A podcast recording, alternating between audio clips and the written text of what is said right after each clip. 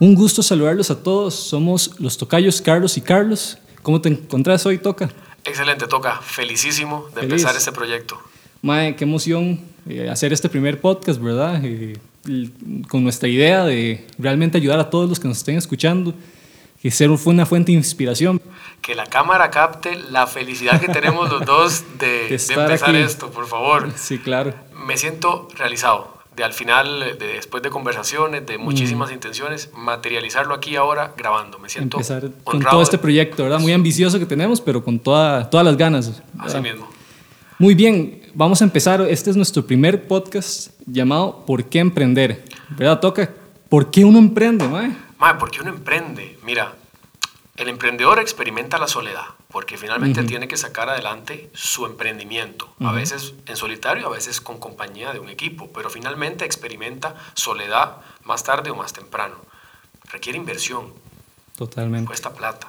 Sí. Mae, muchísimas veces comprometes tu tiempo familiar o muchísimos de tus otros recursos que no necesariamente son monetarios, pero los comprometes. Entonces, ¿por qué la gente emprende? ¿Por qué la gente se mete a esto? Porque, sí, sí, sí. ¿Por qué la gente pasa por tanto problema para llegar a, emprender, verdad? ¿Qué, qué puede ser esos, esos motivos? Mira, yo, yo, yo siéndote sincero, creo que uno de los principales motivos es el emprender sin querer emprender, o sea, el emprender por necesidad. Claro, ese es, el, el, caso más... Ese, es que es en el caso en el que estás obligado a hacerlo. Exacto, es, es esa o otra, pues, otra alternativa no hay. Y creo fervientemente que esas personas que emprenden por necesidad terminan siendo a la postre tremendos empresarios. Claro. No hay nada como, la, como esa experiencia en primera persona. y como el riesgo de sentir que si esto no funciona no tengo un plan B. ¿Es esto o esto? Sí estás obligado a sacar, a sacar la tarea. Exacto, no hay de otra, manera. Así que a todos esos que eh, están emprendiendo por necesidad, primero vengan y escúchennos, porque aquí van a aprender muchísimo. Y luego se les aplaude, se les aplaude. Que sepan que se les reconoce. Así que es. no están solos, además. Toca, y bueno, hay muchos, como vos dices, que emprenden por necesidad, pero hay otros que no. Hay otros que con todo el gusto, eh, porque tienen una idea que los apasiona, porque encontraron una oportunidad en el mercado, se animan se me ocurre que la realización personal, de repente, esta palabra es tuya, realización personal. Sí, lo hablábamos anteriormente. Eh, eh, llevamos dos días completos sin dormir planeando este podcast. Eh, no, pero se hace con mucho amor. Sí, claro. Oye, realización personal. Yo creo fervientemente en que un ser humano para mantener su autoestima constantemente alta necesita constantemente trazarse nuevos retos. Así es. Y creo que el emprendedor de, cepa, de, placer, más allá de cualquier necesidad, busca o, busca encontrar alguna especie de autorrealización en lo que emprende. Claro, Toki, es que no, es solamente la autorrealización de que estoy haciendo mi sueño realidad y todo lo demás, sino es que, por lo menos en, mi caso, me imagino que vos también, te imaginas en todos los otros empleos que puedes generar para todas esas personas que están allá afuera que lo necesitan. Porque vos pensás, voy a hacer esto, quiero que me vaya bien y todo, pero realmente necesitas un equipo detrás que te apoye, eventualmente. Completamente, completamente. Imagínate, porque en el caso del emprendedor por necesidad, está muy claro, la motivación es la misma necesidad. Pero este tipo que emprende, este señor o señora que emprende por placer, ¿cómo se mantiene motivado más allá de su mismo placer, más allá de su misma autorrealización? ¿Cómo mantiene la llama caliente de la motivación? Mérito para ellos. Totalmente, totalmente toca. ¿Quieres pasar al siguiente tema? ¿O siguiente tienes alguna otra idea? Siguiente tema y ustedes propongan los temas cuando nos escuchen, por favor, que encantados vamos a estar. Deberíamos todos emprender, toca. Esta, esa es una difícil, ¿verdad? capciosa. ¿ah? Capciosa, totalmente, porque yo, así de, de, de, de, mi mente, lo primero que te diría es, sí, todos emprendamos, ¿verdad? Pero siendo realistas no es para todos, ¿verdad? Hay, hay un cierto, una cierta llama que tiene el emprendedor que no se crea, no, no, no, uno no nace tal vez con ello, tal, algunos sí, algunos no, ¿verdad? Pero para los que no nacen, tal vez tienen que trabajarlo mucho, tienen que, tiene que haber algo que los inspire, de, algún factor externo que los inspire para crearlo, ¿verdad? Pero madre, no cualquiera dice de la noche a la mañana o después de un largo análisis, voy a mandarme. Toca. No es cualquiera. Yo creo fervientemente que no todos deberíamos emprender, Mae. ¿No? Si a usted no le gusta el riesgo, si a usted no le gusta constantemente permanecer preocupado, No es para bueno, usted. no creo, creo que a nadie le gusta constantemente permanecer preocupado, pero si usted no puede vivir constantemente preocupado, no emprenda. ¿No? No emprenda. Y es que hay personas que van a sentirse totalmente seguras en un empleo que le da un salario fijo, Eso. ¿verdad? Pero realmente eso, eso no es tan así, ma, porque al final de cuentas vos no sabes nunca si ese, esa persona que te está contratando siempre te va a querer ahí o siempre va a lograr manejar el negocio bien, porque ahí no está en tu control. Exactamente, exactamente. También tiene que ver, y, esto, eh, no piensen emprendedores que pues la misma receta funciona para todos, la misma receta de motivación, de, de- de- de agudeza mental funciona para todos los emprendedores. Esto muchas veces es de persistencia y de encontrar las personas apropiadas en el camino que Totalmente. Que te acompañen de alguna forma. Exactamente, exactamente. Toca, y hay un tema que para mí es fundamental que no todo el mundo tiene, y es de alguna forma, no, no, no quiero decir que seas la persona más planificada del mundo, pero que tengas cierto grado de organización, en todo sentido, mae. en finanzas, en tu tiempo.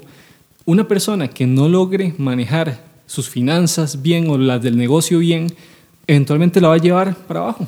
Oye, se me ocurre en, en este momento un sinnúmero de personas, colegas que conocemos, emprendedores, cuya caja registradora del negocio es la propia. Ajá, totalmente. cuidado con eso, son cuestiones diferentes. Muy la duro. caja registradora del negocio es del negocio, es para o seguir operando, perfeccionar el servicio, seguir incrementando la propuesta de valor. La personal es otro universo. Otro tema. Qué bueno que lo tocas, toca, porque quería, quería hablarte de algunos mitos y verdades del emprendedor. Ah, dale. Oye, a menudo he escuchado en la calle, es que emprendió porque quería ser dueño de su tiempo. Oye, es que, es que seguro tiene muchísimo dinero. Mae, Eh, qué duro, qué duro. Ah, En en ocasiones te juro que, que quisiera solo reírme, Sí, porque ¿no? no es así. Es que no. Oye, el jamás. emprendedor es dueño de su tiempo, sos dueño de No, tu tiempo. jamás. O sea, vos tenés toda la razón. Uno empieza y dice, uy, no, no, no tengo que responderle a nadie, yo voy a levantarme a la hora que quiero, me acuesto a la hora que quiero. Mae, no es cierto, dependes del tiempo de tu cliente. Que si tu cliente te dice, necesito que estés en San Carlos, nosotros somos de San José por cualquier cosa, si te dices, necesito que vayamos a San Carlos, mae, vas, ves cómo se sacas el tiempo, Y tienes que vas. hacerlo. La pura, pura realidad es que no sos dueño de tu tiempo. No. Tus clientes son dueños de tu tiempo. Así es. Y muchas veces, si no tenés un equipo de trabajo robusto eh, que te soporte, eh, finalmente terminas siendo dependiente del tiempo de del alguien tiempo más. de alguien más. No, y también, siempre, yo creo que, vale la pena mencionar que tal vez no aplica para todos, ¿verdad? Habrán algunas profesiones, eh, dentistas, doctores, que puedan de alguna forma decir, "Of- eh, doy consultas de tal a tal hora, ¿verdad? Y esos casos pues pasan, ¿verdad? Son como algunos negocios distintos. Pero estas ideas de ya crear una empresa de productos o servicios es otra realidad totalmente. es otro ¿no? universo. Sí. Toca. Este mito, yo sé que va a levantar a- asperezas. Y, a ver, a ver. El emprendedor tiene plata. Son platudos los emprendedores. Es el que más gana en el emprendimiento. No, hijo. Está difícil esa. mae. Yo creo que no. Yo creo que, que es una, una idea tal vez un poco errónea. En general, digamos, si la generalizamos, yo creo que no es cierta. Hay muchas personas que, que venden a lo mínimo para poder sobrevivir, ¿verdad? Entonces no generan ganancias o no conocen bien sus costos, ¿verdad? Ese es un tema muy grande. Hay gente que piensa que está vendiendo y está ganando algo y luego es dónde está mi dinero y es que no, estás vendiendo casi que al costo. Entonces tal vez no siempre por, digamos que cierta ignorancia propia, uno no se da cuenta que no está generando dinero. ¿Vos qué pensás de esto, Toto? No, Mae. Creo que, creo que han sido más los casos que me he cruzado en donde el emprendedor no es el que más gana del emprendimiento, a pesar de ser quien trajo la idea, quien conformó el equipo, quien planifica el futuro de la empresa. Él no es el que más gana. ¿No? Traer a las mejores mentes para que conformen un equipo y lo hagan crecer es caro. Claro, Creo que ahí vamos a totalmente. Ese mito creo que se derrumba de inmediato. Total. Si usted es emprendedor o emprendedora y usted percibe que no está o no es el que más gana de su negocio, no se preocupe Puede tanto. ser. Pues, Sí, sí, pues puede es pasar. perfectamente posible. Sí. Y no tiene que ser lo contrario. Si usted es el jefe, no necesariamente tiene que ser que mayor pedazo del pastel se deje. Claro. Toca, y, y ahí, en ese mismo mito, yo creo que, ok, ya, ya concordamos en que no es, no es cierto, ¿verdad? Pero creo que tal vez podemos concordar también de que hay algunos proyectos, hay como ciertos momentos en, en la experiencia del emprendedor donde consigue el negocio, ¿verdad? Que, lo, que la hace, la hace totalmente. Completamente. Y, esa, y en esas ocasiones es donde más cuidado hay que tener, tal vez pienso yo, de aprovechar el momento, ¿verdad? Te fue bien, eh, disfrútalo, eh, pero cuidado con siempre aprovechar esa ganancia que obtuviste y ojalá reinvertirla para seguir creciendo, ¿verdad? Completamente, completamente. Que, que, finalmente, repito, es todo un tema, porque cómo separar, y es, eh, es, es una puerta de entrada del tercer mito. Uh el emprendedor puede separar su vida personal de la vida de emprendedor o, su espacio laboral del espacio donde habita, finalmente. Qué fácil, qué fácil caer en eso, porque por ejemplo, en este caso que estamos hablando, ¿verdad? Dice, hiciste tu dinero con algún proyecto en específico o te está yendo muy bien en algún momento determinado del año por, algún factor externo, ¿verdad? Sería demasiado fácil pensar que tienes todo ese, ese dinero disponible y agarrarlo para tu propio saco, ¿verdad? Y comértelo en confites. Y comértelo en tamalitos ahorita que estamos en, terminando diciembre. Mae, qué sencillo es caer en eso, ¿verdad? Mira, como, como, como emprendedores, toca, creo que la mayor batalla interna se libra con la mente propia. esto, es, esto es otro podcast que probablemente tengamos. autocontrol. Eh, autocontrol, fuera de, de, de, de verdad ¿Cuántas veces la mente viaja a 200 kilómetros por hora en Ferrari o en jet privado y, las, eh, y las posibilidades son, hey, no pasamos de cierta marca de carros. Totalmente. Eh, si hay alguna marca de carros que nos quiera patrocinar. Estamos aquí abiertos a, escuchar. Oye, te tengo un cuarto mito. Dale. Que me parece necesario que lo traigamos. Emprender es difícil.